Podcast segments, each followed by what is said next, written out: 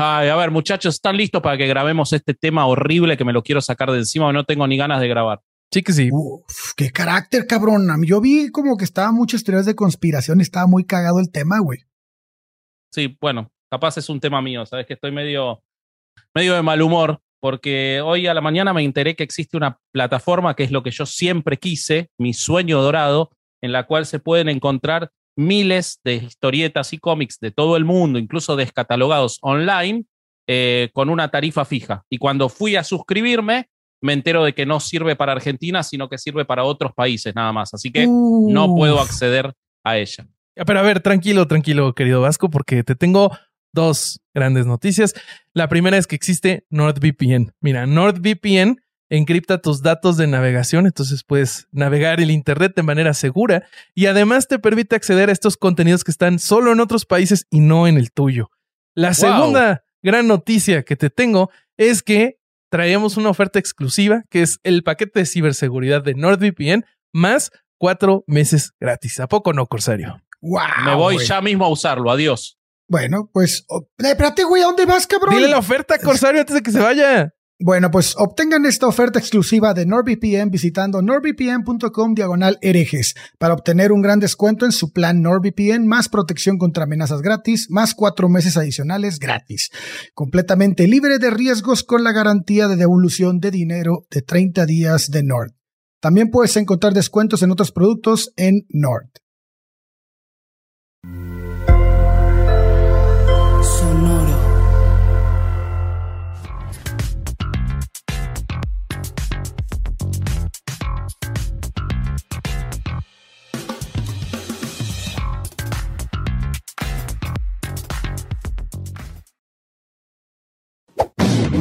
Banda! ¿Qué tal mis estimados herejes? Bienvenidos a Herejes, el podcast, un espacio para conocer y discutir tópicos históricos, científicos, filosóficos, de actualidad y cultura popular desde el pensamiento crítico y la evidencia disponible, intentando siempre encontrar el humor y el punto medio. Amigos, ¿cómo están? Eh, ya, ya tiene una semana que pasó, creo, eh, los temblores, pero, eh, pero, pero yo me sigo recuperando. Porque para mí Salvo fue que ayer. haya habido nuevos. ¡Ah!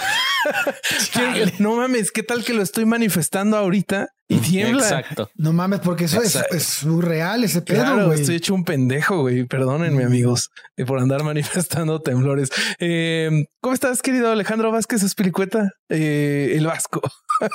Estoy muy contento porque en Buenos Aires no hay terremotos. Eso me hace muy feliz. Cada vez que hay terremotos en otros lugares, pienso en Buenos otro- Aires. Sí, sí. Tenemos 100% de inflación, desocupación y un gobierno a punto de caerse a pedazos.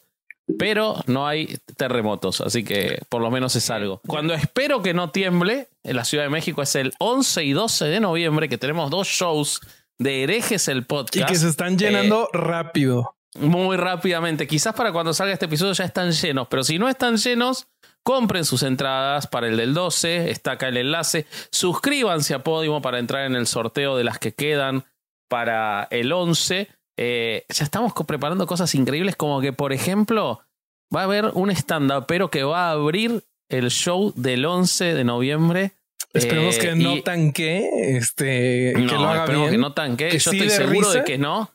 Estoy seguro de que no, este, pero eh, no vamos a decir quién es, pero es Bobby. ok. Eh, y bueno, y más allá de eso, el tema de hoy eh, a mí me pareció muy interesante, a Alejandro le pareció muy interesante y a Bobby le pareció muy, estúpido, con lo cual quiero Oye. escuchar lo que le pasó a todos.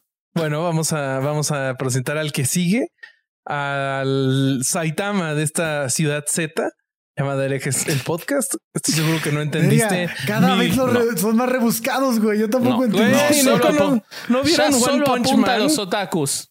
Sí, No, no, Por supuesto que no. One Por Punch Man que lo, no. lo tienes ¿Qué que ver. carajos es eso, güey? Y lo tienen que ver. One Punch Man no. es Ya es- a ver, a ver, ya, ya estoy viendo el de Naruto. Ya lo estoy viendo. Te falso, güey. Te lo mira, juro, güey, Si yo pudiera ir al pasado, no vería Naruto a la verga. Eso es demasiado relleno. ¿Ah, sí? no te no- quieras ganar al público Taku de Bobby, Alejandro, déjalo. No, vos te lo juro que empecé a ver los dos episodios y me dije, ah, Pero ya, eso de y, que- y entonces ya viste cómo funciona el jutsu de clon Sí, de sí, sombra. ya, ya, ya, que no podía hacerlo y ahora puede hacerlo, ¿no? No, pero es que, bueno, este spoiler alert de, de, de Naruto más adelante. Luego lo que pasa es que lo que hace el clon lo aprendes tú. Entonces, si te clonas un chingo de veces, el conocimiento de todos o la práctica de todos los clones se te suma a ti. Naruto Pío, entonces. ok. Ah, por Wow. eso fue el chiste, güey. Sí, sí. sí, ya sé, ya sé. güey. Tampoco estamos tan estúpidos, güey. Eh, No, no, no, no. No, no, pero mejor ve, ve otro anime. Ve Attack on Titan, por ejemplo. Attack on Titan es buenísimo. Ok. Ese sí me lo la estoy viendo. pasas. Eh, Bueno, muy ¿cómo bien. estás, Corsarito? Sí, ¿cómo estás, querido Corsario? No te vamos a Madre, robar pues tu venía hecho hoy. la chingada, güey, porque me atoré ahí en el trabajo que y, los de hice, Rockstar, y, los hice, y los hice esperar. Así vas a entrar en el show, ¿verdad? pero no Vamos importa, a estar. Vasco, Vasco y yo así sentados y puta madre, ya pasó media hora. 45 minutos tarde llegó y es un nuevo Yo voy a estar en el público, ya te dije, güey, viendo el show. Lo has hecho en tantos vivos. Hay muchos comentarios de que, Claro, eh, hay que te tenés que emborrachar en todos los vivos, así participás más. Mucha gente comentó eso. Yo, Eh, yo digo pero- que pongamos una regla. Bueno, está bien. Eh, shot que nos llegue, nos lo tenemos que tomar. En, en el en vivo, no estás idiota, güey. No, voy a loco. acabar en el piso, güey. Está loco, boludo. Bobby, Bueno. ¿fuiste a una sesión? Quiero que me cuente. ¿Fuiste a una sesión de tarot? Eh, lo intenté, lo intenté, pero este, la verdad es que mis recursos económicos y mi paciencia para pendejadas eh, no me dieron. Entonces Pero- hice el, el departamento de investigaciones súper serias de herejes en pod- el podcast. Ajá. Utilizó uno de sus más conocidos este, y renombrados métodos de investigación y tomé un curso de tarot. Eso es peor No que ir a es una sesión. cierto, güey. No es cierto. ¿Es en serio? en YouTube, sí. Güey. ¿Por qué no te quieres, güey? No, no, güey. Esto es una mamada, güey. A ver, ya llevamos varias cosas. O sea, yo ¿Ves ya. por qué después la tierra tiembla? Por este no, tipo güey, de yo, yo quiero poner mi queja formal en este momento ante nuestro público. A ver, ¿por qué? Porque mira, cuando fue el episodio de eh, el horóscopo y Vasco estudió el horóscopo chino, yo ya, Sí. ya, ya vi una tendencia. Eh, me empezaron a dejar las investigaciones estúpidas a mí. Entonces yo Güey. soy el que se fríe el cerebro inves- investigando Tú te las mamadas. adjudicaste solo, no es güey. cierto, güey. Yo no dije. A ver, nadie te dijo que fueras a un curso de tarot, güey. Nadie, güey. Bueno, entonces, ¿cómo, Nadie. ¿cómo verga voy a saber cómo es una lectura si, si no pude ir a una? Pues que Bueno. pues, pues, consigues a alguien que las lea así que le esté leyendo las clases en YouTube, no tomas un curso, güey. Eh, es- Güey, mira, yo doy todo por mi público. Ustedes No, espero que hagan lo mismo. Contanos, contanos cómo es una lectura, A por ver, favor. ¿qué pasó, güey? Eh, Cuentan. Pues mira, este. El, el tarot eh, sirve para muchas cosas, ¿no? Pero pues ya va- vamos a ver dentro de, de Ya poquito. valió madre porque este güey lo convencieron. ¿Cómo que sirve para muchas Bueno, cosas? entonces, güey? a ver, a ver, vamos a hacer un- una, este, una aclaración. Yo les estoy transmitiendo lo- lo- las mamadas que vi en este curso. Ah, ok. Este, entonces, lo que diga en referencia al tarot, sepan que es pura mamada, por Yo favor. creí que ya era Bobby No, Mercado, no. Bueno, dale. Este, pues mira, lo, lo que, lo que, para lo que dicen que sirve el tarot en este curso es para el conocimiento personal, resolución de conflictos, ver el futuro claramente. Y para mucho, mucho más. Se usan las barajas de Ryder y de Marsella, eh, sobre todo ahorita seguramente platicaremos de ellas. Marsella. Pero este, lo que vi es que principalmente la diferencia es el año de inversión, de invención y el tipo de arte. Pero que las cartas son este, las mismas y tienen el mismo significado. Entonces tú puedes utilizar la que, la que más te acomode, aunque hay gente que difiere, pero pues bueno. Entonces, lo que estuve viendo, güey, y, que se me, se me hizo Ah, No, no sé ni cómo describirlo, güey, pero hay un chingo de formas de leer el tarot. Yo pensé que había una sola, pero no. O sea, tú o cada lector de tarot puede usar diferentes formas y desde como el, el cómo hacen la tirada, que ahorita vamos a ver qué es, hasta el por ejemplo, hay, hay, hay gente que hay tarotistas que si una carta sale al revés, esa ya no la leen, la descartan. Entonces, hay cosas que, que, que cambian por completo la lectura de un método a otro. Por ejemplo, hay, hay gente que si salen dos cartas juntas tienen un significado, pero hay otra que si salen juntas dice, ah, no, solo se toma el significado individual. Eh, algo que dejan muy claro, güey, y, y, este... Y, y me causa un poco de conflicto. Dice que el tarotista no debe dar nunca consejos desde su percepción personal, ya que las cartas nos dicen todo. Claro. Wow. Sí. Claro. Eh, Por pero eso hay mismo tantas, tiempo, tantas formas de interpretarlas como adivinadores hay. Sí, sí, sí, sí, sí, sí. Este, y justo pa- para, para que, que no Pero no, o tengamos sea, no hay estándares de interpretación. algunos. Ahí, ahí te va. Ok. Sobre todo, los estándares de interpretación se encuentran, o yo los, los encontré en eh, el qué se le puede y qué no se le puede preguntar a las cartas y en el significado de cada carta en específico. Como que está, hay, hay una definición y este, pero ya después el tarotista interpreta, Claro. lo cual contradice esa regla que les acabo de decir. Entonces ya nada tiene sentido. Entonces vamos a continuar.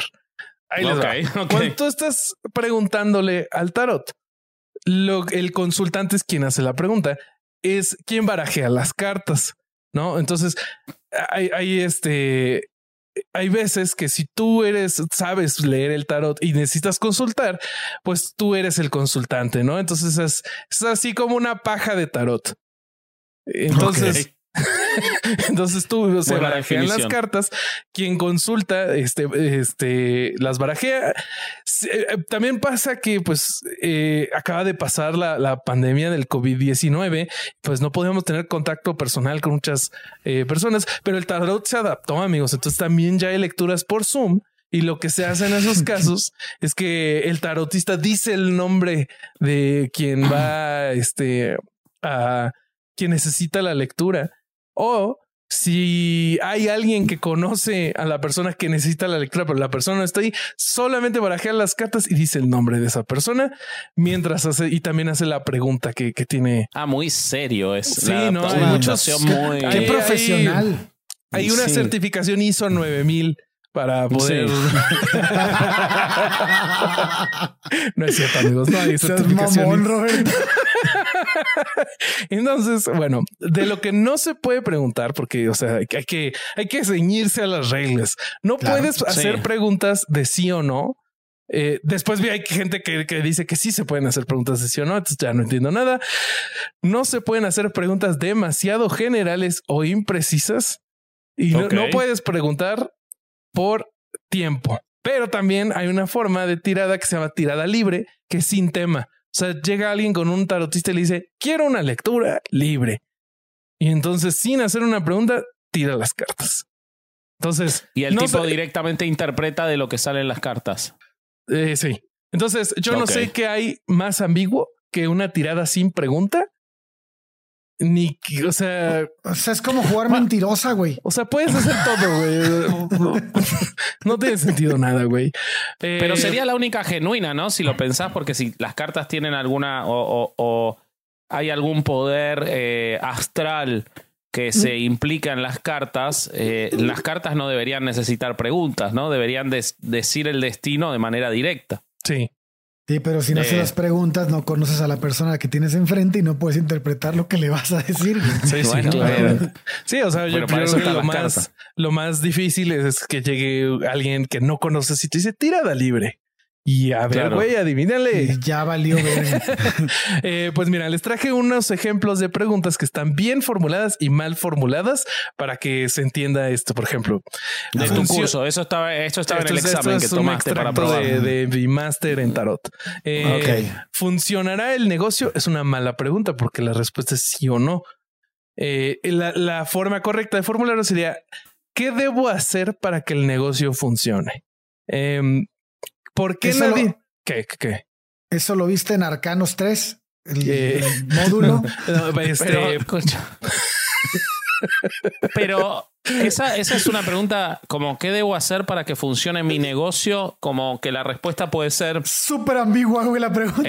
eh, no, es que puede ser una respuesta de adivinación, como, no sé, tenés que echar a tu cuñado porque va a ser un mal socio en el futuro O de economía O o, puedes- de, de claro, exactamente. Ponela en una esquina que viene más público. O sea, eh, si el tipo tiene, si el tipo tiene algún conocimiento de finanzas, le va a decir, reinvertí el 30%. O sea, la- la- no, no Abre entiendo los lunes, dónde- güey, abre los lunes. Claro, ¿dónde, dónde juega el tarot en eso? O sea, la- la- ¿Cómo verga está cerrando a las 4 de la tarde? No seas Claro. cabrón. No cierres para comer, huevón. Claro, co- comprarle a proveedores mayoristas. O sea, Sí. no, no, no sé cómo, este, cómo, cómo sería para que juegue el tarot en esto, ¿no? Eh, bueno, pues ya lo vamos a ver que es a través de las cartas, claramente. Ok, Eh, ok. Pero ahorita llegamos a eso. No, no coman ansias, porque les tengo un par de ejemplos más. Por ejemplo, ¿por qué nadie me escucha? Es una mala pregunta, porque es demasiado ambigua. Entonces tiene que ser qué debo de hacer para que la gente me escuche y así sucesivamente. Entonces lo que pasa eh, después de que el consultante eh, eh, barajeó las cartas, coloca el mazo sobre la mesa y depende de la tirada. Puede ser que tenga que partir el mazo, que extenderlo a través de la mesa, y pero esto lo, lo va a determinar ya el tarotista dependiendo de la pregunta que le hizo. Entonces, para esto, eh, les voy a platicar de una de las cosas más imbéciles que aprendí para este, esta semana, que son las tiradas de cartas de tarot. Por ejemplo, existe la tirada simple que este es usando tres cartas, ¿no? Estas tres cartas pueden este, representar el, presente, el pasado eh, y el futuro o este dependiendo de la pregunta también puede decir podría ser cuerpo, mente y espíritu o este carta a favor, carta en contra y síntesis, ¿no? Esa es la tirada simple. La tirada rápida es solo con los arcanos mayores, que ahorita vamos a hacer. Que hagan de cuenta que los arcanos mayores eh, serían como en la son. Batman, Superman, la Mujer Maravilla y después los arcanos menores Ah, son sí, sí, sí, sí, sí, son ya los, son superhéroes los, de segunda. los, este, los super Martian. Manhunter, por ejemplo. Claro, exacto. Sí, Los gemelos fantásticos eran, ya me acordé. sí. Y entonces, bueno, de esos se sacan tres cartas que indican el futuro cercano y este, otras tres que indican el futuro lejano. O hay una que se llama hexagrama, en donde se toman siete cartas y se ponen así a manera de hexágono, ¿no? Este, Isaac pone un hexágono por si alguien no sabe qué es. Este, No entonces pones este una, dos, tres cartas arriba y luego uno, dos, tres cartas abajo y una carta en el centro. Entonces, en esta, las tres cartas superiores indicarían los factores favorecedores y las tres inferiores los factores en contra. Y el resumen de toda la tirada queda en la carta central. Entonces yo no sé para qué necesitas de esas seis cartas de alrededor si tienes un resumen en una sola. O sea, ¿a qué estamos jugando? ¿Cómo te gustan los resúmenes, Bobby? Así salen los capítulos de hereje, ¿ve? Porque vos, Sí, sí, ¿para no qué queremos todo si puedo sacar el resumen? Decís vos, entonces te vas al rincón del vago del tarot y ahí sacas una ¿Cómo sola atreves? carta. ¿Cómo te atreves? Mi doctorado en tarot se siente sumamente ofendido. Pero bueno, para entender, No o sea, mamón. más o menos cómo, cómo ya se vería esto en una tirada, les traje los significados de algunas de las cartas que, que están en un mazo de tarot. ¿no? Entonces, miren, ahí les va. Eh, Por favor, las- Isaac, ponelas en cuando él las va nombrando. Sí, sí, sí, gracias, Isaac, te quiero mucho. Eh, por ejemplo, el loco. El loco es una carta muy poderosa de la baraja del tarot que usualmente representa un nuevo comienzo. Y como Ilmato. ¿Eh? El nombre primero del loco era Ilmato. Ah, no sabía. Gracias. Ahorita te por- platico por qué. Sí, sí, ahorita, ahorita nos cuentas. Y bueno, como consecuencia este, de que comienza algo nuevo, pues también significa el fin, ¿no? Entonces, este ya quedó bien ambiguo de nuevo. Entonces, o es un comienzo o es un fin. Entonces, bueno. Eh, la posición del loco en una tirada revela eh, qué aspectos de la vida pueden estar sujetos a cambios eh, y anuncia que se vienen importantes decisiones que pueden ser difíciles de tomar y que pueden significar un riesgo para ti. Por ejemplo, entonces, si ya estás en una tirada y el loco te sale en el pasado, más o menos significaría que los riesgos que has tomado y tu forma de pensar tan original te ha traído mucho éxito. El hacer las cosas de una manera nueva eh, ha permitido alcanzar un mayor potencial. Si te sale en el presente, sería en este momento estás ingresando a una nueva etapa de tu vida y este cambio puede parecer bueno o malo por ahora, pero su influencia se hará más clara en el futuro. Em, que tiene algún sentido eso, porque si te sale en el presente, en el presente en el que vos estás haciendo que te tiren las cartas del tarot, sin duda está empezando una etapa nueva en tu vida en la que sos inmediatamente más estúpido que 10 minutos antes, boludo. O sea, es, una etapa nueva en tu vida a partir del momento en que te es una etapa nueva donde le diste mil pesos a un estafa. claro, sos un poco más pobre y un poco más tarado. O sea, está bien que, que, el presente sea modificado. Es acertado. Eh. y bueno, ya si te sale en el futuro, para alcanzar el éxito, debes encontrar nuevas maneras de lograr tus objetivos. Eh, cuando llegue la oportunidad, debes ser capaz de dejar atrás tus viejas costumbres y si es que no llega, eh, puede que sea hora de crear esa oportunidad por ti mismo y con nuevos métodos. O sea, significa todo y nada al mismo tiempo. Em, Siento que aprobaste la parte teórica, pero no la de que te convenzan para tirar las cartas. O sea, veo un poco de desdén en vos. Entonces, em, eh, pues no sé si aprobaste el curso. O sea, la tesis, ¿cómo vas a presentar la tesis con, esa con esa actitud? No aprobé el curso o estoy en duda de siquiera tomar ya el examen final porque eh, de los estudios que he visto que se han hecho sobre esta mística y mágica baraja, sucede que a pesar de, la mística y la magia, todas las cartas tienen la misma probabilidad de salir. Entonces, eh, pues estos estudios sugieren que en realidad la única diferencia es quién está leyendo las cartas, lo que vuelve a contradecir totalmente lo que dijimos al principio de que el tarotista en realidad no debe de poner sus opiniones y perspectivas sobre la lectura porque las cartas van a decir todo. Pero ojo, eh, yo ahora voy a explicar más adelante cómo eh, el psicoanálisis y principalmente Carl Jung agarró el tarot como una herramienta de autoconocimiento. Y sí, eh, en esa parte, que sí le podés encontrar alguna utilidad, aunque se podría haber hecho sin el tarot, ahora lo voy a contar mejor, pero sí entraría esto que vos estás diciendo en cuanto a que la interpretación es muy trascendental a esos efectos. Sí, sí, Obviamente no para leer el futuro, ¿no? Obviamente.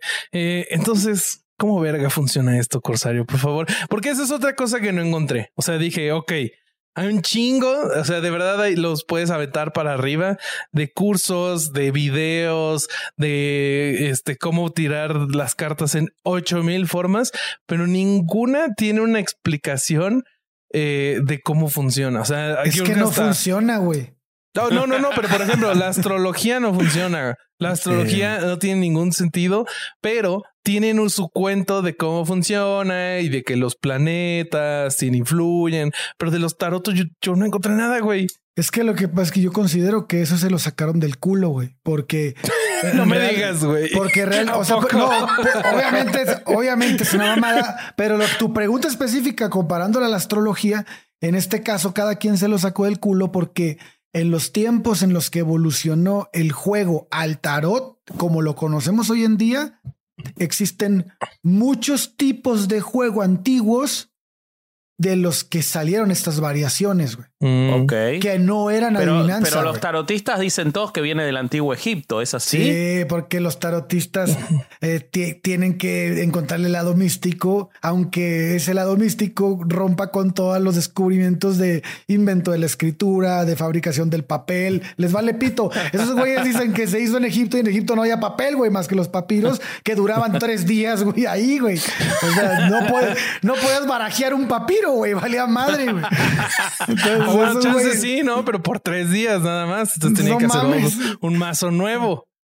Claro, güey, era un cagadero. Entonces, si hay algo que es seguro, es que nadie puede aseverar de dónde carajo salieron los naipes primero. Ok. Podemos asumir muchas cosas con ayuda de, de cómo fueron surgiendo un montón de inventos que involucraron su fabricación, como es el papel, como es la escritura, güey. Pero cualquiera que intente ir más allá sin aportar evidencia real, obviamente, te está mintiendo. Si, nos da el tiempo más adelante o en algún otro este, grabación, podremos plantear este, una hipótesis sobre el origen, ya que pues yo considero que es muy interesante eh, el, el origen de los naipes porque definitivamente es el pasado evolutivo del tarot. Ujú. Eh, que por el contrario, sí sabemos más o menos de dónde viene y en dónde apareció por primera vez. Y la respuesta es Italia en el siglo XV. Las no, no, es Egipto en la antigüedad con Sí, los, sí, sí, no, eh, ¿qué pasó ahí, este Corsario? No, yo no, digo no, que. Cleopatra, eh, yo- eh, hasta ella misma se inventó una carta, yo ¿Cómo creo. siglo XV? Me estás Sí, adelantando sí, 20 sí. siglos la no historia digas mamadas, Mary Jane. Bueno, es que A las ver. cartas en ese tiempo eran fabricadas de dos maneras. Era una en serie por gilografía y otras que eran hechas a mano por artesanos. Estas últimas se encargaban artistas muy de, muy distinguidos de producirlas. Y lo que sabemos es que uno de esos encargos, de uno de esos encargos nació el tarot. Era como una evolución de los juegos tradicionales en esa época. Em, existe una versión de que el tarot nació en Francia. Tal vez se topen con ella si, si buscan esto en internet, la gente que nos escucha. Y de hecho, hay algunos estudiosos que apoyan esta hipótesis porque existe, en efecto, una baraja muy famosa de 1392 que está exhibida en la Biblioteca Nacional de París y está, con- es- está muy bien conservada, pero está incompleta y es conocida como el tarot de Grenier. No sé si se pronuncia así, me vale pito. Y Que nos el- diga Vasco, que es el, Vasco. el que mejor francés tiene. ¿Cómo? No importa, dale, seguí. No importa. Grenier. Bueno, y entonces eh, el, eh, es, esta carta le pusieron así en honor al autor, no al, al artesano Ah, que se ha pedido así. Eh, quien sabemos que esto le hizo un encargo al rey Carlos VI. Eh, el problema con esta versión, pues es que es falsa. Porque Wow. en realidad esas cartas datan. ¿Hay algo en el tarot que es falso? Esto es, está- estamos en los naipes apenas. Ok. Entonces, estas cartas datan del siglo XV, las de las que hablan, y proceden de Italia. Y esto existen documentos que demuestran que ese tal Grigonier sí confeccionó la baraja para, el- para Carlos VI, pero esa no es la que se conserva en París, güey. Y hay documentación al respecto. Entonces hay mucha gente que, muchos historiadores que, que dicen que es ahí, pero en realidad hay documentación. El tarot nació como un juego, no siempre, no siempre fue una adivinación. A los cuatro palos tradicionales se les añadió una serie de cartas, son 22 cartas, que funcionaban como un quinto palo, eh, aunque en realidad no eran esto. Su principal característica era que tenían una unidad propia, pese a no estar agrupadas ¿no? en un Sí. símbolo en común, eran las cartas del triunfo y constituyen lo que hoy conocemos como arcanos mayores. O sea, hagan de cuenta para los que no conocen una de estas barajas, tiene como si fuera del, del as al rey, pero además hay un set de cartas individuales extra. Eran las cartas del triunfo y constituyen lo que hoy se conoce como arcanos mayores. Por esta razón, cualquier intento de fechar la existencia del tarot, incluso como juego, ojo, ni siquiera como adivinación, antes de la aparición de este quinto palo, es una pinche tarea condenada No al fracaso, güey. No tiene sentido. Que, que es lo que decíamos hace rato, o lo que decía yo hace rato, de que para los que no conozcan esa baraja es como la, la que usamos acá en México para jugar este eh, póker, que es del as al rey y así tiene sus cuatro palos, pero esta baraja además tiene unas cartas individuales que sean como un quinto palo, que es No, lo que sería, dices, ¿no? sería más bien como la baraja española. Si alguien ha jugado con Keanu, Ándale. ese tipo de juegos, es ese tipo de baraja. Ahora, a diferencia del resto, son cartas únicas, estos, estos arcanos mayores, y su orden no era numérico en este tiempo. Como en, como en los palos, Ajá. sino que era jerárquico. En el tarot de Marsella, uno de los que son de los más extendidos actualmente, la primera carta era el mago, y luego seguía la papisa, y luego la emperadora, y el emperador, el papa, los amantes y el carro. Entonces, en principio eran siete primeras cartas que están remitiendo el poder temporal en la tierra, se supone. Entonces, las siguientes cartas es la justicia, eremita, la rueda de la fortuna, la fuerza, ahorcado, muerte y templanza. Estas pueden entenderse como las fuerzas del destino, mientras que las últimas siete, que son el diablo, la torre, la estrella, la luna, el sol, el juicio y el mundo, representan las fuerzas de la naturaleza. Ok. Así era como las planteaban en ese tiempo. Todavía no estamos hablando de adivinación. Esto era un juego. Entonces, un juego. El conjunto se completaba con la carta que decía Bobby hace rato, que es el loco, el mato. Esta tenía características muy peculiares y este, y después se iba a volver en un cagadero cuando el tarot empieza a adquirir la condición de ocultista y sobrenatural. Porque esta carta pues queda volando, güey. O sea, la- Ujú. la- la- no les como que nadie sabe cómo usarla para la adivinación porque era una carta para jugar, güey. Entonces, en los primeros mazos hay diferencias entre en los triunfos, tanto en su número como en su puesto. Y algunos parecen unas barajas, en unas barajas y en otras no, porque había un montón de estilos de barajas y de juegos. Entonces, la aparición de los triunfos fue una evolución de juego de los juegos ya existentes. Lo que variaban eran las reglas. Eran más o menos así. Una persona ponía una carta sobre la mesa, el resto de los jugadores lanzaba otras cartas del mismo palo y el mismo o el mismo número. Cuando uno de los participantes ya no podía seguir, entonces tenía que aventar un triunfo. Y entonces obligaba a que res- el resto de los jugadores aventara otros triunfos de mayor poder hasta que quedara el que ganaba. Oye, se Ah, escucha como un juego muy divertido por esto de Sí. aventar muchos palos, güey. sí, güey.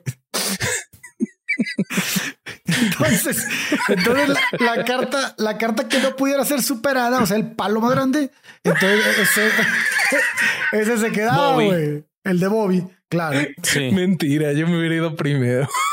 Vayan, vayan a escuchar el pre-show y van a ver cómo, cómo el palo de Bobby se usó en el terremoto. Este, salvar pero entonces, sí, para salvar gente.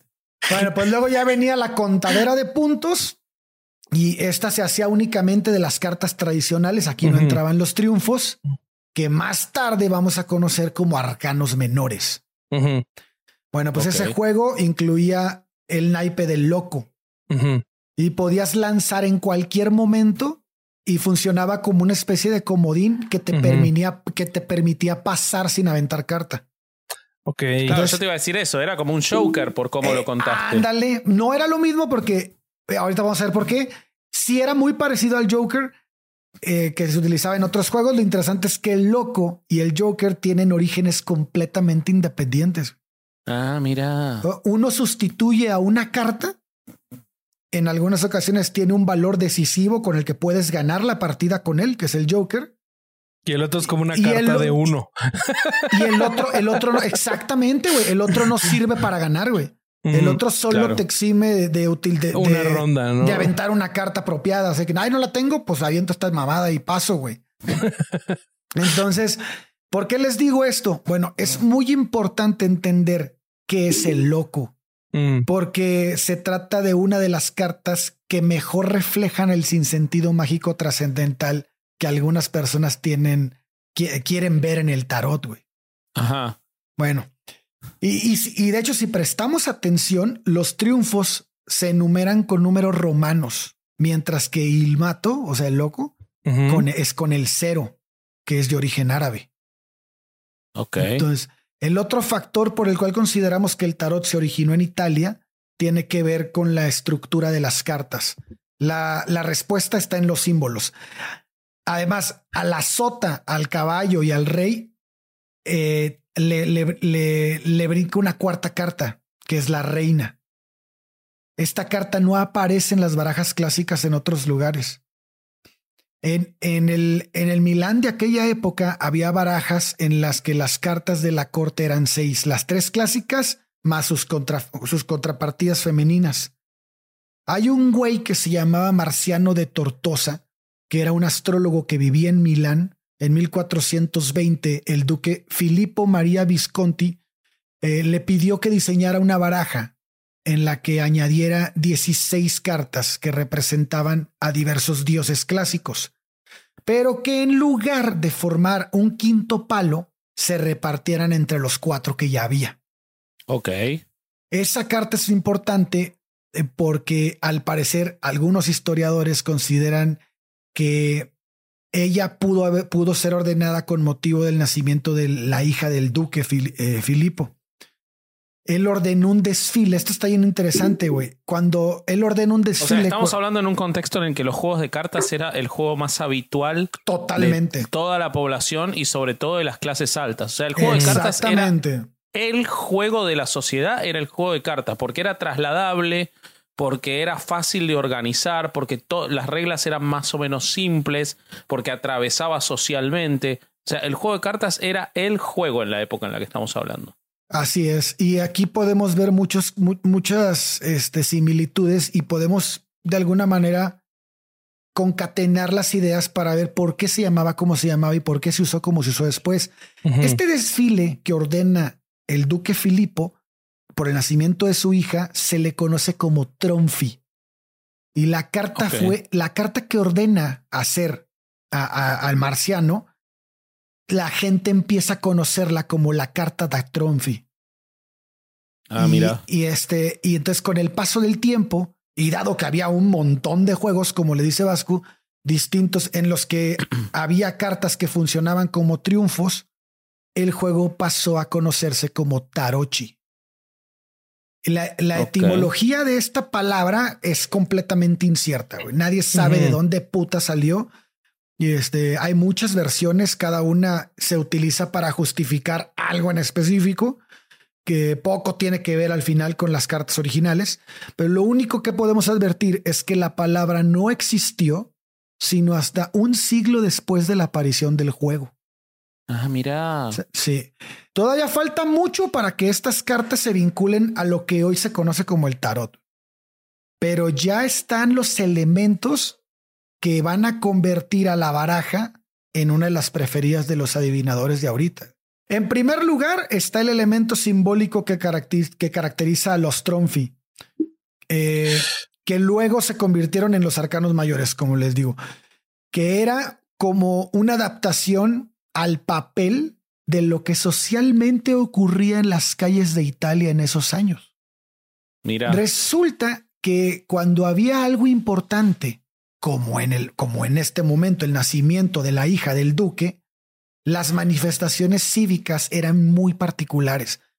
Para entenderlo tenemos que irnos a la Roma antigua.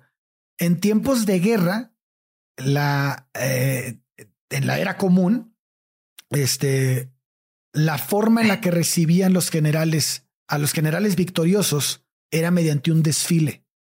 Claro. Y la gente salía de sus casas y la ciudad entera iba a acudir, acudía, perdón, a este tipo de eventos. Y lo interesante está en el orden que tenían estos desfiles. Los primeros en pasar eran los prisioneros. Luego venían los soldados y al final el general victorioso.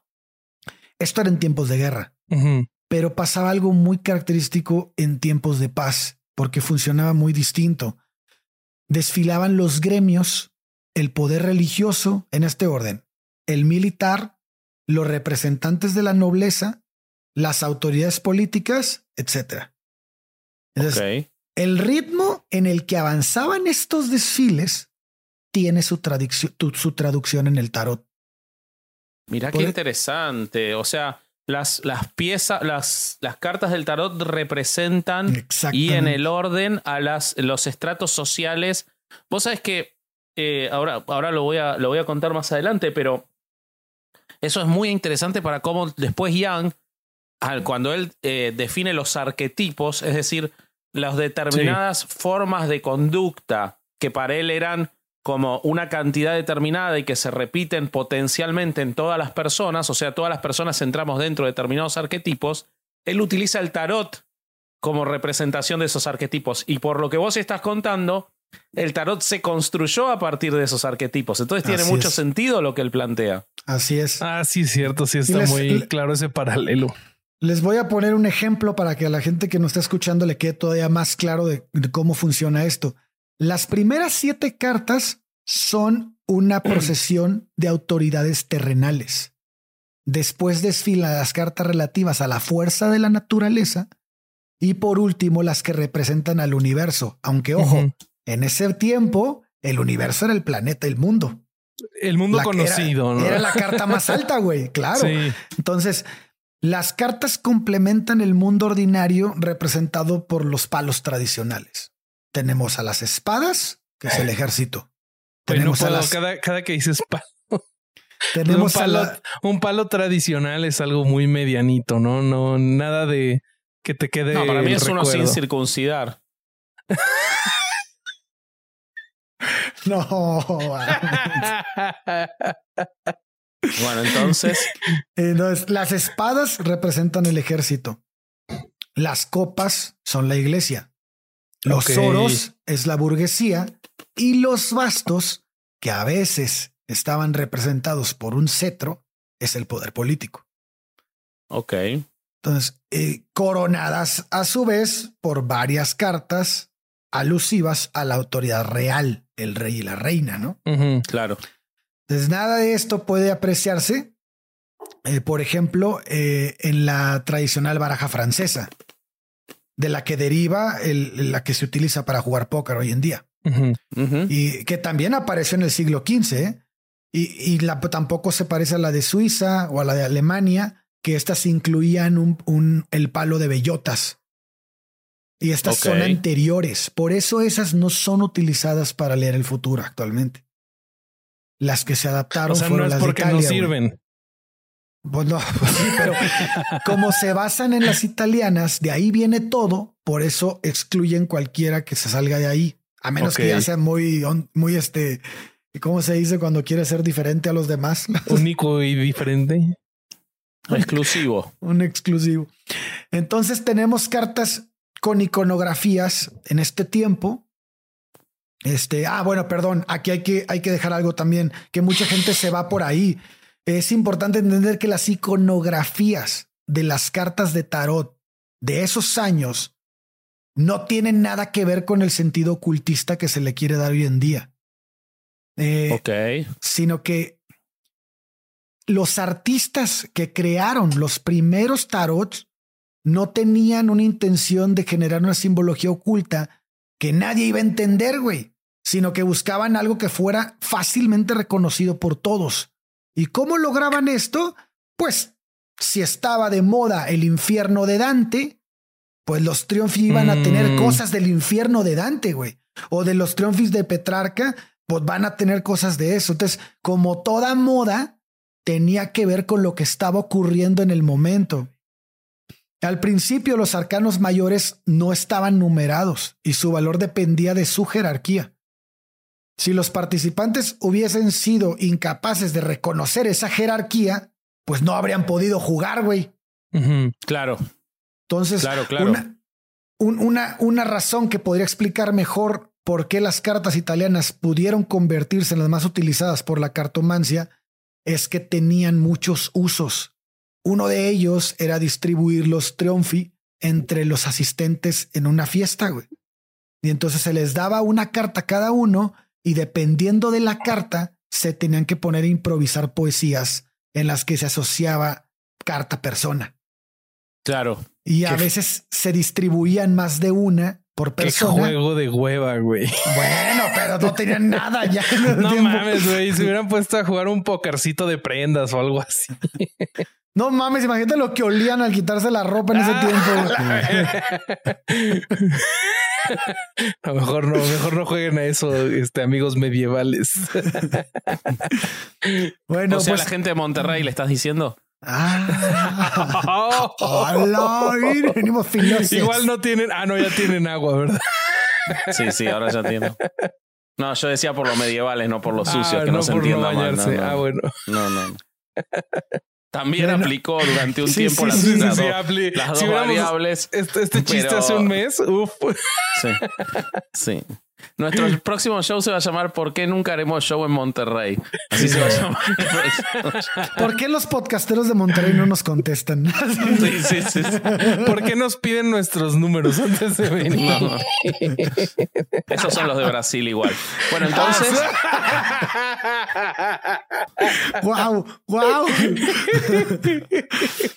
Tienes Bueno. razón. Ya dejemos de aventar trapitos y les sigo contando. seguí tirando las cartas mejor. A, a veces estas cartas se distribuían por eh, de más de una por persona y el juego consistía en hacer rimas igual de aburridas eh, a partir de estas cartas. Aunque este, pues no mames, a- probablemente ninguno de los participantes se le ocurrió pues pensar que la carta tuviera algo que decirle a él, no realmente, güey. Que O capaz sí, capaz yo, yo me hago la imagen de que ahí borrachos se habían tomado, era en Italia esto, ¿no? che, Se habían tomado 7, 8 Fernet y estaban ahí. y entonces uno le ti- tiraba las cartas y decía: Me salió la muerte, eh, no sé, la cocina, no, no me acuerdo las cartas, pero. y le daba un infarto al de enfrente y no "Oh, mames. este, te vas a tener, claro, vas a tener que ir a comer con tu suegra, decía. Entonces, era, pero era como un chiste y alguno se lo tomó en serio y empezó a adivinar a partir de ahí, a lo mejor. O, o capaz que, que, o sea, era el chiste, mañana vas a ir a comer con tu suegra y llegaba el día de mañana y la mujer le decía, vamos con mi mamá. Claro. Y ahí entonces había Y adivinado. dijo, uy, no. Muy me adivinaron". deconstruido. Los chistes, los chistes de suegra son como de 1980 más o menos, pero Eh, ya, tú lo estamos. iniciaste, este, esto Sí, es sí, lo sé, lo sé, me- Ay, no, me hago tú. Oye, bueno, en- independientemente de qué chingados y cómo haya salido, lo que quiero decirles es que esto refleja muy fielmente la capacidad alegórica de los triunfi. Eso es lo importante del ejemplo. O sea, si las cartas servían para inventar, eh, pues el siguiente paso era hacer Inventar. pasar esas invenciones por ciertas, ¿no, güey? Claro, claro. sin embargo, todavía tendría que transcurrir muchos años para que se empezara a dar este tipo de práctica. Eh, De hecho, los libros más conocidos de la época en los que se aborda el tema de la cartomancia, que es, hay uno escrito en Alemania en 1487 y otro en Venecia en 1540, dan instrucciones sobre cómo leer el futuro con barajas tradicionales de cuatro palos. Ok. Ese, ese está cabrón. No con Que el se quinto hace, palo, hay güey. lectura, hay lectura de cartas españolas. Claro. O sea que mi, hay gente que mi hace curso al está día de hoy lectura de... No, es otra variable de algo que no Puta sirve, pero madre, hay tanto de tiempo cartas que españolas. invertí. Sí. Pues después de la aparición del tarot de Marsella, se fue eh, que, que esta fue una carta que hizo, pues se hizo muy popular en Europa. Eh, en esa versión, los palos tradicionales no estaban ilustrados, güey. Y esto se, se, se debió a que se hizo comercial. Las cartas que, con- que contenían mucha iconografía derivaban de encargos casi personales, Claro. No para la venta. güey. Ah, o sea, era de alguien con de muchos recursos que iba casi directo, bueno, iba directo con el artista Sí. y se sí. hacía su baraja personalizada. Sí. Pues para el siglo XVIII, el juego del tarot se había hecho ya muy famoso en Italia y en las zonas limítrofes con Suiza, Francia y Alemania. Y este, lo próximo que tenemos es el tarot de Bolonia, que este fue el primero que fue utilizado para la adivinación. Ok. Órale, ok, ya. Entonces, a partir de aquí es cuando se empezó a emplear ese tipo de trato y, y- y podemos pues considerar que puede haberse derivado de este tipo de juegos. Pero entonces, o sea, pasó directamente de juego a adivinación y no, Exacto. o sea, en esa transición, Forzado, güey. y pero en esa forzado. transición no hubo una explicación mágica de inmediato. Por eso te digo que hay tantos tipos que dicen, "Ah, es que muchas formas de interpretar el tarot. Pues claro, güey, hay tantas como tantos juegos Como había, güey. tantos juegos. Claro. Claro, güey. Claro, claro, claro. Ya, ya, ya, ya, ya, ya. Ujú. Ok. Sí, lo que pasa es que eh, uno, porque el tarot es algo como muy mediatizado y lo hemos visto en muchas películas, es algo muy gráfico para, para el, el lenguaje cinematográfico, como las cartas son muy lindas, las imágenes son muy visuales, es algo muy gráfico y eso nos lo hace muy popular Eh, y, pero la realidad es que se, los que hacen lecturas, este tipo de estafadores, lo hacen con lo que se te ocurra. Yo el otro día me enteré que se leen hasta los, los este, caracoles, por ejemplo. Ah, sí. Hay una cosa que se llama la lectura de bucios, que es leer determinadas conchas marinas, eh, que son los bucios, eh, y leen eso. Bueno, la borla del café, las barajas españolas. Las líneas de la mano. Las líneas de la mano. O sea, lectura y de todo. Lo que pasa es que el tarot, por tener esas imágenes tan representativas de muchas cosas, y ahora voy a ir a la parte de de cómo incluso eso tiene realmente un reflejo en la, en la sociedad o en, la, o en las conductas humanas, tiene un sentido de esa popularidad que puede tener en el inconsciente colectivo la idea del tarot como una lectura, ¿no? Eh, es súper interesante, Ale, lo que contaste eh, de la formación, como adelantaba un poquito, porque eh, lo que yo me puse a estudiar, hace muchos años yo leí un libro que lamentablemente en ese momento no tenía la capacidad como para entenderlo. No sé por qué, como a los 16, 17 años se me ocurrió leer una biografía de Carl Jung. Eh, la verdad no entendí nada. A mí me interesaba más por su conducta sectaria. Eh, me parecía como una historia muy, muy mágica. Pero la verdad no entendí nada. Recuerdo, creo que lo abandoné incluso el libro y nunca más lo retomé porque no entendía nada de lo que él explicaba. Pero ahora, cuando nos metimos en el tema del tarot, lo primero que me llamó la atención fue recordar un video de Pablo Salum en el que él había denunciado a varios psicólogos por hacer tarot. Y entonces me puse a buscar de dónde podía venir que se les hubiera ocurrido a unos psicólogos tirar las cartas. Y a partir de eso llegué a la figura de Carl Jung eh, y su la importancia que él le daba al tarot. Pero resulta que él no le daba una importancia desde el lado de la adivinación, ni desde la lectura del futuro o del pasado de las personas, en el sentido de que la tirada de un grupo de cartas pudiera determinarte algo. Él lo utilizaba eh, como una forma de representación de lo que él definió como los arquetipos. Entonces, para entender un poquito más de qué estoy hablando, eh, hay que saber que Carl Jung fue un psiquiatra que nació en 1875 en Suiza, murió en 1961. Eh, fue una, probablemente la segunda persona más importante en la construcción del psicoanálisis. De hecho, era un admirador de, Freud y después fue un colaborador de Freud. Hay una película buenísima de David Cronenberg en la que eh, se cuenta la relación de amor-odio entre Freud y Carl Jung.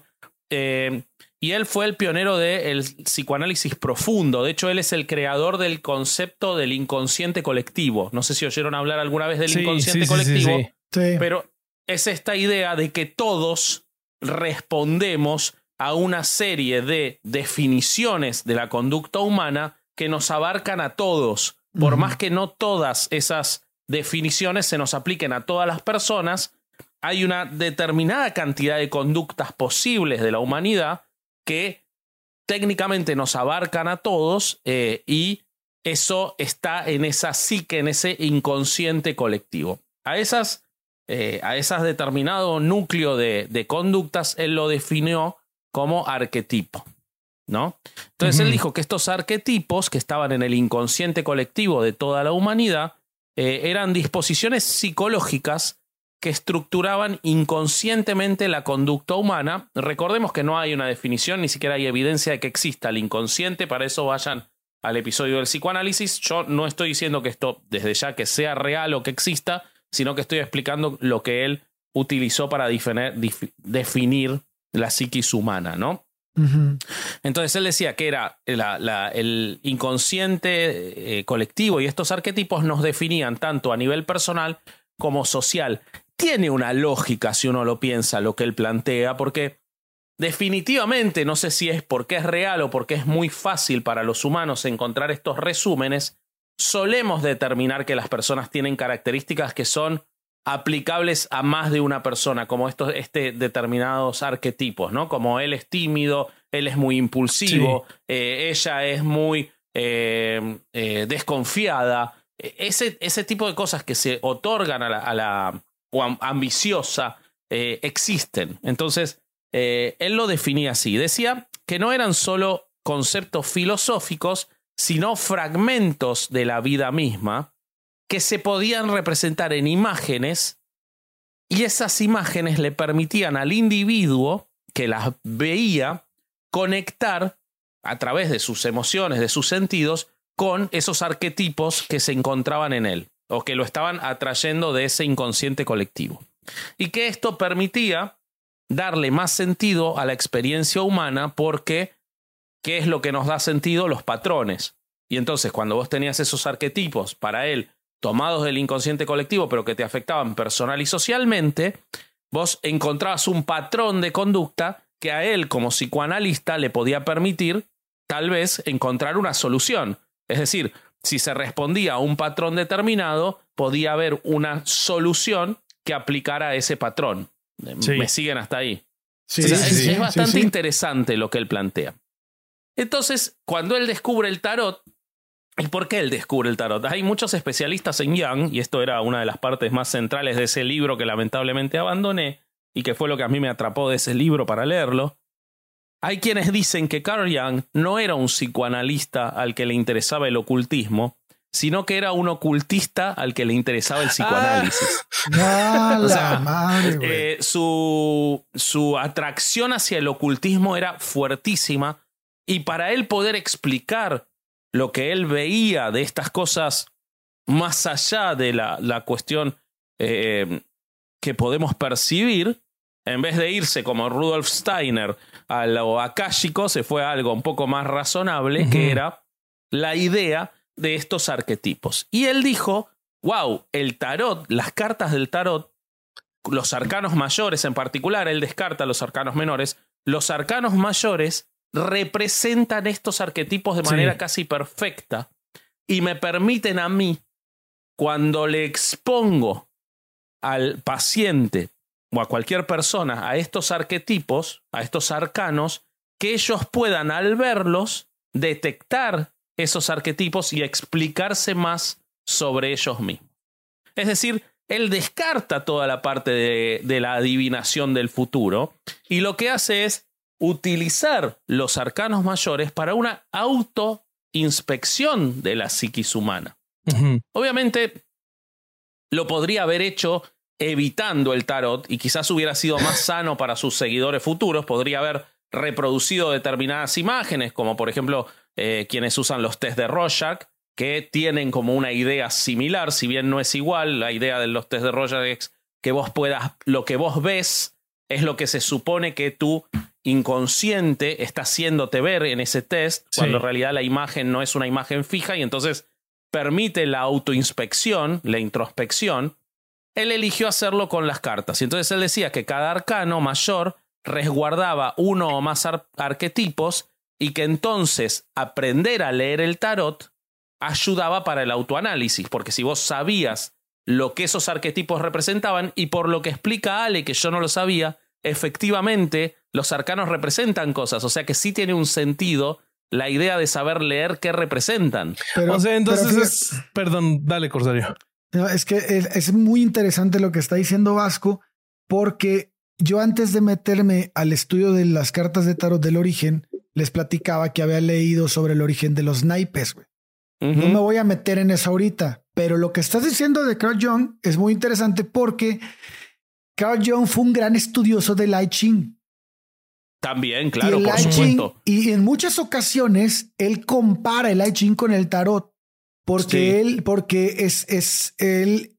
Eh, hay muchas personas, historiadores en cartas, en toda la historia de, de las cartas, que dicen que fue algo cíclico. Las primeras cartas de naipes se produjeron en China. Y de China se exportaron hacia Corea y Vietnam y de ahí hacia los árabes. Como los árabes se, se apoderaron de toda la península ibérica, ellos metieron las cartas ahí. Y después fue en Italia donde se derivó el tarot. O sea que podría ser una derivación del I Ching, las cartas del tarot. Exactamente. Mm. Entonces, entonces cuando, cuando este ciclo de cartas llega y se, y se, y se establece en Italia, China ya estaba inventando la cartomancia. O sea, ya, ya estaba adivinando el futuro mediante las cartas. Y entonces, si quieren ahorita que cabes, te cuento un poquito de qué pasó ahí, por qué considero que, que, que los chinos tuvieron una gran influencia en el mundo en este aspecto de forma periódica. Yo digo que lo vas a contar para Patreon. Yo creo que lo vas a contar que, para mira, Patreon. yo ya hice aquí Así rápido. la gente se suscribe a Yo hice Patreon y lo rápida para de Patreon. cartas eh, mientras ahorita discutíamos esto y sí creo que lo vas a contar para. Bueno, Sí, no creo, yo lo dicen las cartas. todo lo que pasa con el I Ching. Pero bueno, eh, eh, sigo, sigo para el público no Patreon, háganse Patreon. Eh, entonces, ellos, eh, en, el psicoanálisis de, de Young, le da determinada representación a cada una de las cartas de estos arquetipos que permite después a quienes lo utilicen en el psicoanálisis trasladarlo y dárselo a quienes, eh, al paciente para que pueda ayudar esta introspección. Entonces, el loco representa el deseo de lanzarse a la aventura. En el arquetipo es la juventud. El mago es la astucia necesaria para afrontar una determinada situación o relación. En el arquetipo de Young es el embaucador o la embaucadora, el estafador. La papisa representa el llamado a confiar en la intuición, el arquetipo de lo femenino. La emperatriz es la abundancia y la fertilidad, el arquetipo es la madre, y así sucesivamente, ¿ok? Entonces, eh, por ejemplo, uno que los va a sorprender mucho, la justicia representa la reflexión necesaria a la hora de tomar decisiones y el arquetipo es la justicia. No se lo Mm. esperaban, ¿no? Este, qué bueno, plot twist. Sí. Entonces, eh, la importancia que él le da y lo, lo, lo, lo que debería haber quedado y lamentablemente no quedó, es que él tomaba el tarot como un lenguaje simbólico Ujú. Que se podía utilizar como una herramienta para la introspección, pero que lo que buscaba era ayudar al paciente a partir de mostrarle imágenes que le permitieran facilitar la conversación sobre qué es lo que le ocurría. ¿Ok? Entonces, estas eh, actividades o ejercicios se parecían mucho más a un juego que a una adivinación, por supuesto, porque no, no pretendía sacar nada para adelante, sino lo que había dentro. Y era exclusivamente con fines terapéuticos. Buscaba a partir de las emociones, porque lo que él, él sostenía que la imagen era el mejor eh, reflejo para o, o- o despertador de las emociones para ponerlas en, en palabras a partir de ver una imagen. Ahora, ¿qué ocurrió? Ocurrió que pese a que Young eh, planteaba que esto no era en una búsqueda mágica o mística, la realidad es que él era un místico eh, y entonces sus seguidores y muchos de sus seguidores lo tomaron para el lado equivocado y no se quedaron con utilizar las cartas para esta introspección que ayude al paciente en una actividad, sino que empezaron lisa y llanamente a tirar las cartas. Y acá encontré, por ejemplo, a una psicóloga, eh, la licenciada Marta T, en un artículo de perfil que voy a compartir, eh, que decía que era psicóloga y que su orientación teórica como terapeuta era freudiana lacaniana, pero que también tiraba las cartas. Ahora, dice ella que lo usaba más que nada como una forma de meditación porque lo centraba y la ayudaba con los, eh, text, con los eh, símbolos. Pero después dice, hoy en día ser psicólogo está bastante bien visto y ser tarotista todavía no. Creo que es una cuestión de tiempo. No me imagino por qué. se- o sea, que en realidad está tirando las cartas y no lo quiere decir. Eh, de hecho, hay un problema de base que es que muchos de los psicólogos que van a aprender sobre tarot para poder utilizarlo en sus sesiones, en lugar de aprenderlo de un documento rígido que, que como el que yo leí respecto de los arquetipos y las figuras, van a aprender con tarotistas. Entonces, por supuesto, lo que aprenden es a tirar las cartas, porque eso es lo que te puede enseñar el tarotista, que no es un psicólogo ni un profesor de, de, de esos, de esos asuntos. Entonces, me parece muy interesante y voy a dejar como recomendación para poder ver esta distinción de quizás la única utilidad que pueda tener el tarot si es que uno va hacia el psicoanálisis. Eh, hay un libro de eh, Sally Nichols, que se llama Young y el Tarot, un viaje arquetípico, eh, lo pueden encontrar en Script, em, que explica cómo la utilización del tarot para adivinar el futuro genera una confusión de la cual se, se lo vacía de contenido y no era lo que buscaba Young.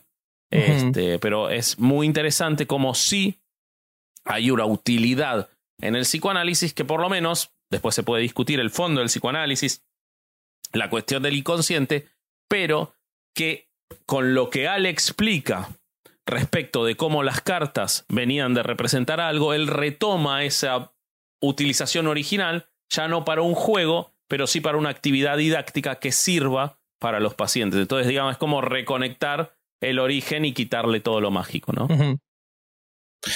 Pero bueno. Qué bonito. Eso, es todo lo que tengo. Qué bonito, aunque estuvo de mierda mi investigación. Eh, ¿Quieren compartir alguna conclusión, amigos?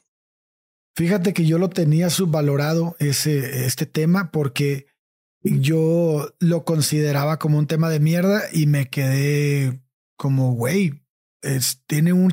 Bueno, a mí me gusta mucho la historia y me gusta mucho cuando los temas tienen eh, mucha carnita acá en, en, en revisa qué pasó en Egipto, porque me topé con lo que dice Vasco, ¿no? Mucha gente dice que viene de Egipto, que como que a huevo quieren meter Egipto porque entienden a Egipto como algo místico y, le quieren dar un valor como muy espiritual, ¿no? A esto. Y este, y, y está bien muy lejos de serlo, güey. O sea, no, no, no, no puede sobrepasar ni siquiera las primeras pruebas y evidencias que tenemos de la historia del hombre, del, del, ser humano más bien. Y este, y me, por eso me gustó mucho. Me, me, me, pasa que me divierte mucho esos temas que desmenuzan la historia y te dicen, ve cómo esto es una mamada si revisas bien los datos. Sí, que te, claro. que te tardas tres días, güey, y te das cuenta que es mamón, es imposible, güey. A mí lo que me parece interesante, sí, aunándolo a lo que vos decís, es que a diferencia, por ejemplo, de la astrología o, de lo que hablábamos de los registros acásicos la semana pasada, en este caso estamos hablando de algo que no nació para utilizarse eh, como una estafa, para utilizarse de manera mística, que nació como un juego, eh, un juego muy metafórico, a mí siempre me parece muy interesante lo, metafórico en cuanto a las conductas humanas en el arte, no deja de ser arte porque lo que vos decías era estas cartas que se hacían a mano a pedido de las personas, entonces obviamente representaban cosas relativas a esas personas y me parece muy interesante poder desarmarle la parte mágica a algo y quedarte con un juego de cartas del siglo XV con metáforas de la conducta humana y que después, como decía, se pueda reto, o por lo menos se pueda quizás tomar esa idea para decir, bueno, escúchame, vos ves la carta de la muerte, ¿qué te pasa a vos con la muerte? Y entonces eso me parece que si le lográs sacar lo místico y te quedás con la metáfora, a diferencia de la astrología, que no tiene nada de metafórico, porque realmente se pensó cuando no se conocía nada de astronomía para eh, explotar ese egocentrismo del hombre y decir, eh, ¿qué tienen que ver las estrellas conmigo? Esto es diferente y me parece muy interesante como ejercicio en herejes poder hacer esa distinción.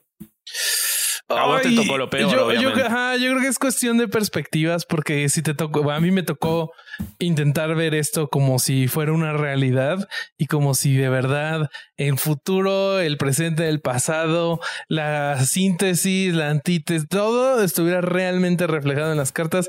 Y a mí sí se me hizo un tema de mierda.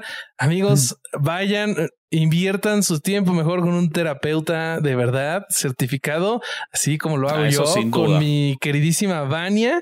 Síganla en Instagram como vania.ndr y este muy recomendada, amigos. siempre siempre me saca del hoyo. No sé si la recomendaría tanto viendo los resultados. No sé si ella quiere. Le preguntaste. no, no, te juro que sí funciona. Sí funciona. Le preguntaste si quiere que la recomiendes vos. Sí. Este, sí, sí, sí. Está cómoda con eso. Este te digo, es buena, es, este, es una buena señal. ok, ok. Bueno, este, eh, vámonos, eh, que en Patreon nos van a contar más cosas de este episodio, como está pasando en los últimos episodios. Pero antes de que... contemos eso de, Patreon, eh, recordemos que esperemos que todavía hayan entradas, amigos. Entonces, si no han comprado sus entradas para vernos el 12 de noviembre o no han mandado su correo a Podimo, Puede ser que ya se les haya ido el tren. Y suscríbanse a Podimo, que además de las entradas, eh, viene un episodio ahora en ah, octubre sobre los Borgia. Un episodio ah, espectacular. Nos vamos a reír mucho hablando de los Borgia. Uno de temas favoritos, sí. De los más de 20 episodios que ya hay cargados. Eh, y además porque van a, van a poder escuchar después el show si se lo pierden. Pero si se suscriben todavía pueden llegar a agarrar entradas. Así que aprovechen. Sí, sí. Este, eso apóyanos en Patreon. Eso también, este, si quieren más contenido, pero más como del backstage, pláticas que tenemos entre nosotros, ese lo van a poder ver. Pero hay episodios, también tenemos roast y revisión. Los ah, contenidos exclusivos de Caro Hernández Solís. No solo hay backstage, hay más de 200 contenidos en Patreon. Eh, eh, estoy corregido. Eh, entonces, vayan también a Patreon ahí, apóyenos. Y este, y si no quieren ninguno ni otro, pero quieren seguir viendo nuestras estupideces, redes sociales, amigos. Eh, y suscríbanse, denle a la campanita, suscríbanse, ah, denle a la campanita, notificaciones, todo en YouTube. Y, las, y yo soy vasco.ereje. Yo soy bobby.ereje. Y el señor que se está quedando dormido es este corsario.ereje. Yo no me estoy quedando dormido, güey. Parece que sí, güey. Estás Yo soy corsario.ereje. ¿Tiene, eh, ¿Estás marihuana? Agréguenme a mi TikTok, no sean culos. Al mío también. Y escuchen averiados. Ah, sí. Chabela Vargas, esta semana. Ah, la verga, ese estar bueno. Sí. Eh, muy bien. Bueno, ya es todo. Este fue otro domingo de no ir a misa y escuchar es el podcast. Vámonos. Adiós. Bye. Es el podcast. Se hace audio. ¡Chavos, banda! lo mío es muy cortito.